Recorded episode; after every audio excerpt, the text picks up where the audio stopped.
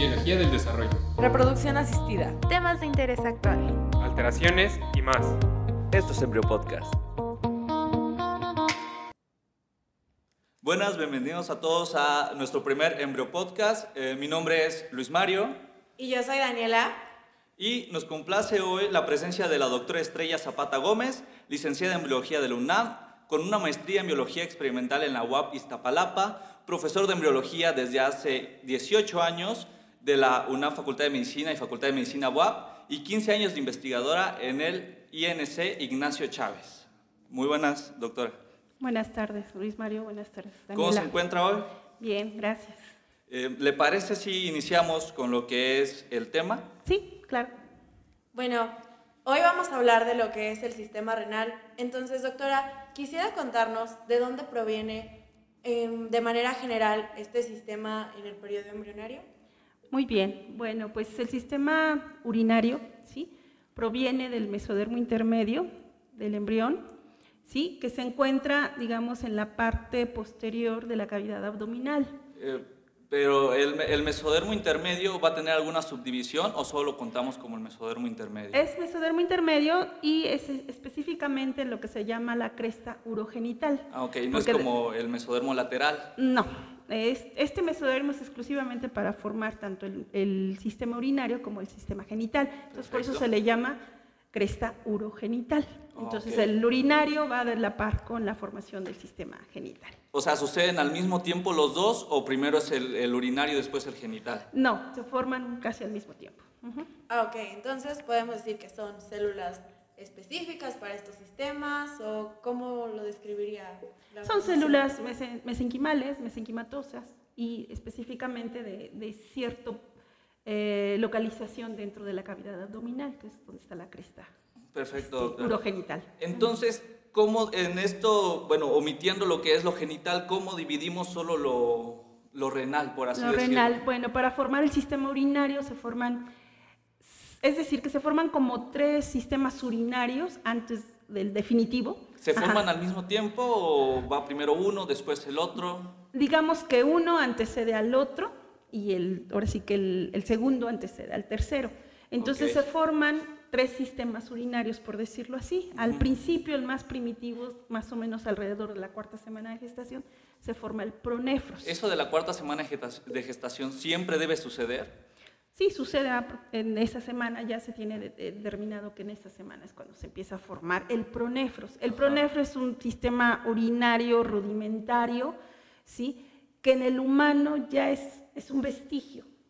O sea, en, otros animales sí se conserva. En, en nosotros, ¿el pronefros para qué nos sirve? El pronefros va a ser como un, un- ¿Andamiaje? a- a- no, como un antecesor del siguiente sistema urinario. Ah. Entonces, ya a finales de la quinta ma- semana más o menos, cuando empieza a degenerar el pronefros, se forma el mesonefros. El pronefros, entonces, se podría decir que induce a lo que es el mesonefros. Sí, para que se forme el mesonefros. Ah, ok. Entonces, en cuanto pasa la cuarta semana, vamos a tener lo que es el mesonefro, porque se degeneró pues la primera... El pronefros. Ajá, el Ujú. pronefros. Pero se tiene que degenerar el pronefros. Sí, tiene que degenerar el, el pronefros para que se forme el mesonefros. Perfecto. Una vez que se forma el mesonefros, sí, este empieza a formar pequeños, eh, ¿Vesículas? como, conductillos, ajá, ajá. y después pequeñas vesículas. El pronefros está, por ejemplo, cuando se forma el pronefros está en la parte más cervical, el mesonefros ya está en una parte más torácica. Ah, torácica y lumbar, dice. ¿no? Torácica y lumbar. Se mantiene Y entonces es- se forman pequeños este, conductillos en forma de S y capilares van a rodearlos y, es- y forman una especie como de, ¿De glomérule, de como si fuera una nefrona, pero todavía no es una Es nefrona. nada más como, o sea, como algo rudimentario. Ah, ¿no? como una Más nefrona primitivo. rudimentaria, ajá, exacto. ¿Sí? Y entonces va a empezar, va a funcionar como sistema excretor. De ahí, de ahí procedería a salir lo que es la cresta de gonadal como tal, que no es un tema que nos concierne, pero No, la cresta gonadal es la localización donde se va a formar tanto el urinario como el genital. De aquí no sale la cresta Ah, gonadal. perfecto. Ajá. ¿Sí? Entonces, estos pequeños, este, estas pequeñas nefronas rudimentarias que vienen del mesonefros, ¿sí? Ajá. Van a funcionar ya como un sistema excretor, ¿sí? porque se forma una especie de glomérulo, una cápsula de Bowman, como, como en el riñón, pero todavía no es O el sea riñón. que este, este, aunque sea primitivo, tiene una cierta función. Sí, está haciendo, está funcionando como un sistema excretor. Cuando se une las arterias que provienen de la aorta con lo que es el, como tal, los túbulos que se generan y nos genera el glomérulo, ¿eso sirve para una especie de depuración de lo que es nuestro producto o tiene otra función? No, es simplemente para eh, como sistema excretor. Ok. Sí, pero este es primitivo, el mesonefros es primitivo. Sí. Sí. Este no va a ser el riñón ni, ni es un sistema excretor definitivo. Esto está sucediendo alrededor en- entre la cuarta y la quinta semana, más o menos. Aunque no siempre, sus- o sea, no es como una regla general. No, es como un intervalo, más, que- más que nada. Perfecto. Y este mesonefros va a degenerar como al segundo mes de gestación. Va a tener que degenerar porque este mesonefros eh, continúa, de quedamos que se forma de la parte torácica y lumbar y baja hacia la parte cloacal. Ajá. ¿sí? Este conducto ya en la parte más, este, estos conductos mesonéfricos también se, se, se les llama conductos de Wolf. ¿Sí? Entonces, como son de Wolf, también, o sea, de aquí van a venir como tal el sistema genital. sí, Sí, exactamente. que nada más en el varón es cuando permanecen. cuando parece. permanece. Sí, estos conductillos que parecen nefrona, nefrona se van a conectar a ese conducto grande colector que va desde la parte eh, torácica lumbar Ajá. y este, este sistema colector es el conducto de. Entonces, el mesonefro tiene una función más genital que renal como tal. Mm, se forman a la par. El mesonefros va a formar parte del sistema genital en el varón, ¿sí? Pero en la mujer no. En la Ah, mujer estos conductos deben de degenerar, ¿sí? Pero este mesonefros, en la parte más caudal, ¿sí? Va a formar una pequeña yema. La ¿sí? yema ureteral. Que le llamamos la yema ureteral o el divertículo ureteral, ¿sí? Sí. Dependiendo, este, varios autores, unos los llaman divertículo, otros le llaman yema ureteral. Esta yema ureteral, cuando ya se forma esta yema ureteral, se va a formar el metanefros, que viene siendo lo que va a formar al riñón definitivo. Algunos este, autores de artículos desde 1999 al- mencionaban de que la yema ureteral podría provenir del intestino posterior, pero esto es erróneo como tal, ¿no? No, viene de los, del conducto Del mesonéfrico. mesonefro como tal. Ajá. Ok, entonces doctora, ¿el metanefros más o menos en qué semana de gestación aparece? Aparece aproximadamente en la quinta semana de gestación. Y este iba a ser ya como tal el riñón. Este es el que nos va a formar el riñón definitivo. Ah, ok, pero este, el metanefro no va a formar como tal el sistema colector. El- el- la yema ureteral sí me va a formar el sistema colector. Ok. ¿sí? El sistema excretor viene de otra estructura. El metanefro es como tal. Sí, es el que le llamamos blastema metanéfrico o que en muchos libros le llaman este, tejido metanéfrico. Ah, ok. ¿sí? sí, es blastema que- metanéfrico. Sí. Entonces, esta yema tiene que crecer y, e introducirse en el blastema metanéfrico, en el tejido metanéfrico. Lo invade como tal. Lo invade. Esta yema se va, va a crecer y se va a ramificar, se van a hacer de un solo yema, se van a hacer dos, luego de estas dos se hacen cuatro y así sucesivamente hasta 16 generaciones. Entonces, esta yema me va a conformar lo que son los cálices mayores y los menores del riñón, la yema. Sí. Entonces, y el tejido metanéfrico nos va a formar lo que es la nefrona. ok, entonces eh, la yema ureteral se va a dilatar primero y va- nos va a dar una pelvis renal como tal. Después de la pelvis renal se va a dividir en cálices mayores y se va a subdividir en los cálices, Cálices menores, menores, hasta dar una división casi eh, infinita de No, son 12, finita de 12, 12 generaciones. 12 generaciones de cálices y una cantidad finita de cole- tubos colectores que Sí, también provienen exacto. de acá. Entonces, la yema nos origina lo que es la pelvis renal y los cálices mayores y menores del riñón. Pero forma la- el- los ureteros también. Los ureteros, sí, también. También, pro- También forman los Aunque se podría decir que también podría del, conduc- del conducto mesonéfrico, ¿no? Sí, o sea, sería sí, correcto Los de ambos vienen lados. del conducto mesonéfrico. Ok. Bueno, y también vienen de ahí los túbulos colectores, a fin de cuentas. De 1 a 3 millones, me De parece. 1 a 3 millones de túbulos colectores, sí es cierto. ¿Sí? Y el tejido, me- eh, metan- el, el- el sistema excretor viene del tejido mesonéfrico, o digo metanéfrico, perdón, o del blastema metanéfrico. Te digo, es que depende Sí, del autor de donde lo Ajá. tomes. Estas se hacen pequeñas vesículas, ¿sí? Que después, en pequeñas vesículas este, huecas, que después tienen forma de S, ¿sí? Sí. Ajá. y que después van creciendo, ¿sí? Y se van a ir diferenciando para formar lo que llamamos glomérulo. El glomérulo ¿Qué es el glomérulo como tal? El glomérulo renal viene entonces del, del tejido metanéfrico, ¿sí? Ajá. Y ese, ¿mande? Más una arteria. Sí, eh, este, este tejido metanéfrico como forman vesículas, luego tiene forma de coma, luego forma de S, Ah, luego los capilares vienen y lo irrigan y entonces se va a empezar a formar lo que es la nefrona como tal. Con, toda, con todas sus partes, ¿no? Que se va a dividir como tal en un túbulo contorneado proximal, un hasta de Henle, Y el, y el tejido. y el colector ya y se deja colector, para el ajá. excretor. Ajá. Y este, este conducto, este sistema este, contorneado y que después el proximal y todo eso se va a unir con el sistema colector. Ok. ¿Esta, ¿Esta unión se da desde el principio o tiene que haber, o sea, o se da conforme pasa el tiempo? Se, se va, conforme se va alargando el, el sistema excretor, ¿sí? El- formando las ADG, el, este, el- colector proximal y todo eso, ahí se unen con el sistema colector, ¿sí? Y Sí. entonces ya se, está, se forma el, el riñón definitivo. Ok, entonces llegaríamos a tener un riñón meramente o medianamente funcional hasta qué semana más o menos. Em, pues empieza a producir orina a partir de la décima semana. Y ya, así como tal, un riñón funcional lo tenemos en la doceava semana. Entonces, eh, como desarrollo de todo eso, podríamos decir que el riñón está conformado por un metanefros como tal, lo va a conformar el metanefros y una yema ureteral. Y una yema ureteral. Perfecto, doctor. Esa yema ureteral, acuérdate que viene del conducto mesonéfrico. Entonces, el riñón va a generar desechos desde la semana 12 de gestación, ¿Sí? Como tal, aunque... Es- más que nada, sí, eh, eh, va a excretar desechos de, de la sangre. A fin de cuentas, ya la nefrona va a, a trabajar. Aunque más va a ser este líquido amniótico, ¿no? Porque el, el producto como tal traga el líquido y lo secreta así. Más bien la orina que se produce se incorpora al líquido amniótico. Entonces el líquido amniótico tiene un 40% de orina, de orina Ok. fetal.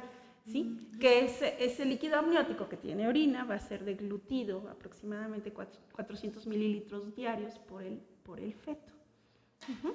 Y esto Perfecto. para que se forme bien la- el funcionamiento renal. Técnicamente el producto se estaría tragando su, Su su propia propia, orina. orina, ¿no? Sí, sí, pero no es una orina como la del adulto, como la Sí, tuya, como la como mía, no, es una, una orina diferente.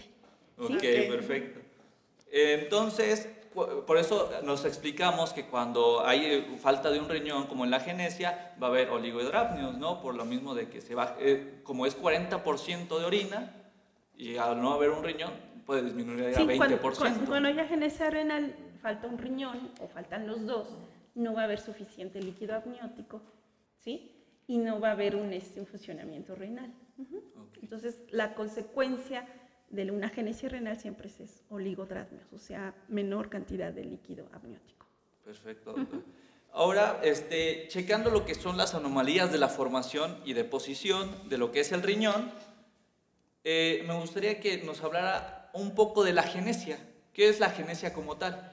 Bueno, déjame decirte que el mesénquima que está rodeando a la yema, ¿sí? Está produciendo genes específicos para que se forme la yema. O sea, lo de la genesia es genético. Sí, o sea, todo el desarrollo embrionario está dirigido por expresión de genes. O sea, todos los problemas que van a ser de la formación y posición se van a deber a problemas genéticos. Sí, sobre todo de formación. Aunque también pueden influir eh, factores ambientales, ¿no? Como radiación o algunos fármacos teratogénicos. Sabemos que los teratógenos y las condiciones van a ambientales van a afectar a a los los genes. genes y entonces vamos a tener problemas. Entonces, el mesénquima, el, el blastema este, de metanéfrico, tiene que inducir al conducto mesonéfrico para que forme la yema y eso lo hace con el gen WT1. ¿sí? Ok. ¿sí? Entonces, tiene que expresar WT1 para que se forme la yema y esta yema crezca. Ujú. Aparte de eso se está... Si no hay WT1, ¿eso es factor predisponente o es factor decisivo para que no se, no se forme la yema? Y al no formarse la yema, no se forma el riñón. Sí, pues, técnicamente. Aunque si no, la llama solo nos forma el sistema este, colector como tal. Sí. Entonces, Pero la yema también induce al blastema metanéfrico Ok. para que entonces el blastema rodee la yema y se forme la nefrona. Entonces, si no tenemos yema, si no hay WT1, no se forma la yema. Y si no se forma la yema, no puede rodearlo el, el tejido metanéfrico y no se forma la nefrona. ujú, sí, al final de cuentas pues, saldría saliendo así. Bueno, doctora, también algo que pues es muy común escuchar o leer en diferentes libros de embriología es el riñón bilobulado o el riñón pélvico. ¿Esto a qué se debe? El- bueno, para empezar, el riñón, cuando nace el, el bebé, nace con los riñones lobulados. No son lícitos. Eso son es fisiológico. Eso es normal, porque se están formando las nefronas. Entonces nace con los riñones este, lobulados. Conforme transcurre la niñez, esto se va lisando, la superficie del riñón se va lisando. Este riñón eh, lobulado es, ¿por qué se da? O sea, es por- ¿tiene algún factor? Porque así es, o sea, es factor genético meramente. Sí, o sea, a fin de cuentas, todos los niños nacen con los riñones así como lobulados. Ok. Ya en el transcurso de la niñez se tienen que ir alisando, ya se ven lisitos. Ah, entonces podríamos decir que el desarrollo de la nefrona pues todavía se prolonga un poquito más. un fuera poquito más allá de la niñez. Sí, sí, exacto. De hecho, eh, cuando nace el bebé debe tener un millón de nefronas, más o menos aproximadamente. Ujú. Y bueno, en cuanto a la posición, la posición del, del riñón es más, este, cuando se forma es pélvica. Entonces, los riñones tienen que ascender a la parte abdominal, aproximadamente donde está la, la L2. Sí. ¿sí? Y eh, muchas veces en este ascenso no llega hasta donde debe de llegar y entonces se queda en la parte pélvica. Entonces lo que llamamos como riñón pélvico. ¿Qué opina usted de que al riñón pélvico también se le denomine como ectopia? En realidad la ectopia sería como que el riñón estaría en, en el, por ejemplo, en la pierna, ¿no? Algo así. No, Porque no, no, como no, tal... simplemente es, es ectópico porque no está en el lugar que de debe de estar. Ah, ok, pero es, por ejemplo, lo podríamos comparar como con la criptorquidia, que no se le dice una ectopia al testículo porque va, se queda atorado, pero en el descenso. Ajá. Igual el riñón no se queda atorado en otro lugar, sino que queda atorado durante el, Donde el ascenso, ascenso. donde el el ascenso. Exacto. Sí, Entonces, ¿estaría bien decirle ectopia como tal? Sí, podría ser ectópico, sí. Y otra cosa, luego en este ascenso, sí, eh, cuando va, va subiendo los riñones, tienen un giro de 90 grados. ¿A qué se debe ese giro? para que entonces la- la- lo que son las pelvis se, se- se queden como encontradas. Ok. Ajá. Entonces va subiendo el riñón y el riñón tiene que girar 90 grados. Ajá. Ajá. Eh, muchas veces en ese ascenso las partes distales de los riñones se juntan mucho y entonces se fusionan, ¿sí? Y empieza a ascender fusionados esos Sí. riñones y ese es el que llamamos riñón en herradura. Afortunadamente no sube más, de hecho queda un poquito más abajo porque lo detiene la, este, la arteria mesentérica Inferior. inferior. Entonces ahí es donde se atora y ya no asciende más. Pero es el riñón riñón en en, herradura. sigue siendo funcional. Sigue siendo funcional, luego la gente no sabe que tiene riñón en herradura. Ok, va, o sea, se va a descubrir hasta que se muera como tal, o inclusive se muere y no se va Y a ni saber siquiera le sabe, ¿no? que- Solamente que le hagan un Igual estudio. el riñón pélvico tiene la misma funcionalidad que uno normal. ¿o? Sí, tiene la misma funcionalidad. A veces se dan cuenta este, esporádicamente por algún este, estudio que le llegan a hacer y se dan cuenta. de que tiene, pero como tal no sería algo, digámoslo así, ajá, dañino sintomático, es meramente como algo nada más en su coloquial, ¿no? Saber, Sí, saber de que exacto. tenga un riñón pélvico o un riñón en herradura sería más como algo... De posición, pero Ajá. no le quita mucho la función. Por ejemplo, en parenquimatosas nos referiríamos a un problema como tal de lo que es el metanefros, o sea, en lo que es su desarrollo, Ajá, todo eso. ajá. Entonces, por ejemplo, la genesia podría ser una eh, patología como para- tal, parenquimatosa. parenquimatosa, sí, Ajá, sí, en lo sí, de ya te entendí. migración sería como, por ejemplo, el riñón ectópico, que sería un Ectópico. error en la migración, y el colector sería ya eh, cosas que ahorita no vamos a hablar, como ya serían problemas de obstrucción de, la, de los De ureteros, los uteros, es por cuestión de la yema. Ujú, Ah, ok. sí. Entonces, pero también se podría utilizar esto o nos quedaríamos mejor con lo de formación y posición. ¿Cuál sería mejor? Pues ahora sí que como lo quieras abordar, sí, porque a fin de cuentas, si sabes que eh, eh, anomalías de parénquima te- tiene que ver con el blastema y, anomalías de, cole- de sistema colector tiene que ver con la yema. Al final todo llega siendo una, una misma conclusión. Ajá, además, el, el blastema metanéfrico tiene que, eh, um, ¿cómo te diré? Tiene que condensarse y volverse epitelio. Entonces, a veces si no sucede esa transformación, también puede haber problemas de, de filtración. ¿Puede llegar a de- desembocar en un cáncer si no se diferencian estas células o muy rara vez? La verdad, desconozco Ok. si se, se genera sin cáncer. Ahora, dejando atrás las anomalías de formación y posición, doctora, eh, nos gustaría ya hablar como tal los lugares donde se recolecta ya para llevarlo a lo que es ahorita el tema, vejiga. ¿sí? Eh, ¿Qué es la vejiga como tal? ¿Cómo se desarrolla? La vejiga viene de una evaginación del intestino posterior, ¿sí? Que viene siendo eh, la parte superior del alantoides. Esa parte superior del alantoides es, forma el seno urogenital. Como tal, la vejiga no viene ni del metanefro, No, ni de la la yema. Ni de una vejiga capa. no viene de, me- de, mesodermo, viene de endodermo. Endodermo, De endodermo. completamente diferente. De- entonces. Sí, es un origen completamente diferente, Ajá. viene de la parte posterior, la parte caudal del intestino posterior, y es una evaginación de este mismo que nos forma, que en, al principio del, del desarrollo embriaguero se llama alantoides. Ok. Entonces, la parte más ancha del alantoides, la que está más cerca del intestino, se diferencia en seno urogenital. Este seno urogenital, ¿para qué nos sirve? Va a formar lo que llamamos la vejiga. Ah, ok. Entonces, lo, por eso dividimos en un seno urogenital y en uno que ya es como tal el que nos va a dar el ano, ¿no? ¿Sí? Ajá. Entonces, para que se divida, va a venir una parte de, de mesodermo, que le llamaban, llamamos tabique urogenital, Sí. que divide el seno urogenital de lo que es el intestino, y entonces nos divide lo que va a ser la vejiga de lo que es el intestino. Como tal en un anterior y posterior. Ajá, sí. Pero esto es, es mesodermo in situ, ¿sí? Que va a bajar en forma de tabique, que es el tabique urogenital, y nos divide lo que es el- la parte final del intestino del seno urogenital. Y este tabique urogenital termina siendo nada más tejido conectivo. No, es, es mesodermo. Digestivo. Sí. Con este tabique se está dividiendo lo que es el intestino del sistema renal.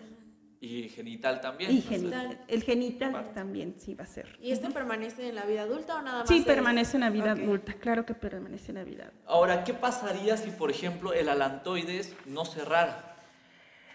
Ese alantoides eh, va a continuar y se va a conectar con la parte umbilical. También se le conoce como ligamento umbilical medio. Sí, antes de llamarse ligamento umbilical medio se llama uraco. O uraco. Uraco y se tiene que obliterar, se tiene que cerrar. Sí. ¿sí?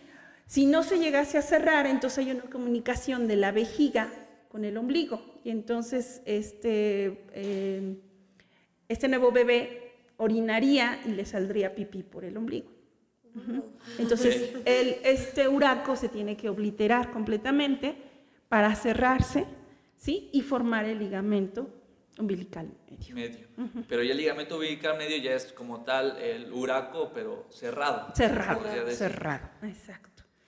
Ahora, la uretra que vamos a tener, va- la uretra también va a salir como tal de, si lo vemos de cierta forma, del intestino posterior anterior al tabique. Sí, ano- a- u- urorectal.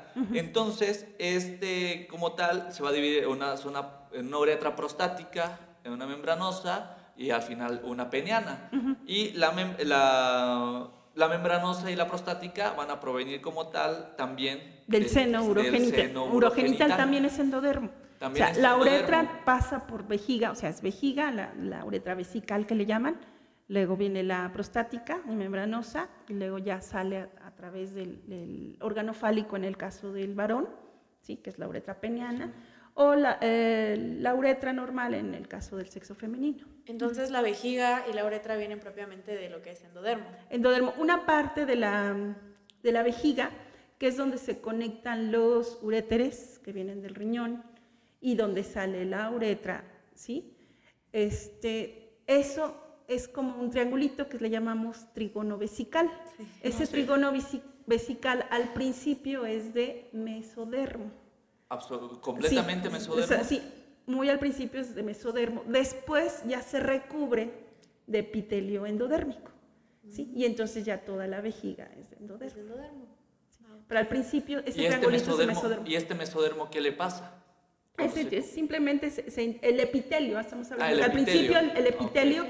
Sí, tiene que ser de endodermo. Todo el epitelio de la vejiga es O sea, endodermo. se recubre y nada más se Sí. vuelve todo endodermo. Endodermo, sí. Y ahora, este, bueno, para llegar a la vejiga, primero se tiene, entre el riñón y la vejiga vamos a encontrar lo que son los uréteres.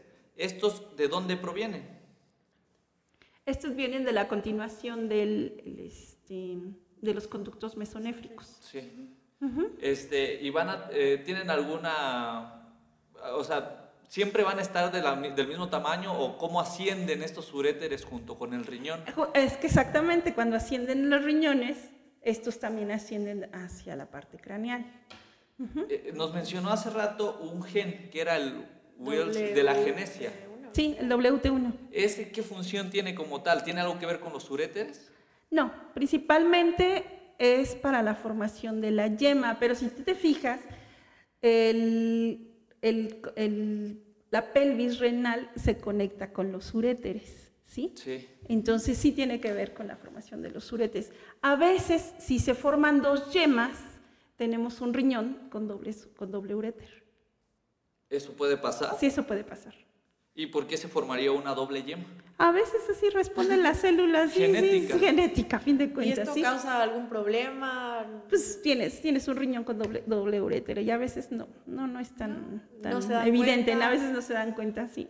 No, Al pues, igual que el riñón en herra- en herradura o Igual, el igual, ectópico o todos esos. La concepción de, que tenemos de los ureteros es de que conforme van subiendo hacia la cavidad pélvica, yo pensaba de que el riñón pélvico se daba porque los ureteros no se podían estirar como tal. Existen otras, este, mm, ¿cómo te diré? Otras expresiones génicas que permiten que esta yema crezca. Entonces, la yema nos va, también nos va a formar parte del el uretero. Entonces, en esto te estamos hablando del factor neurotrófico derivado de las glías y del factor de crecimiento hepático.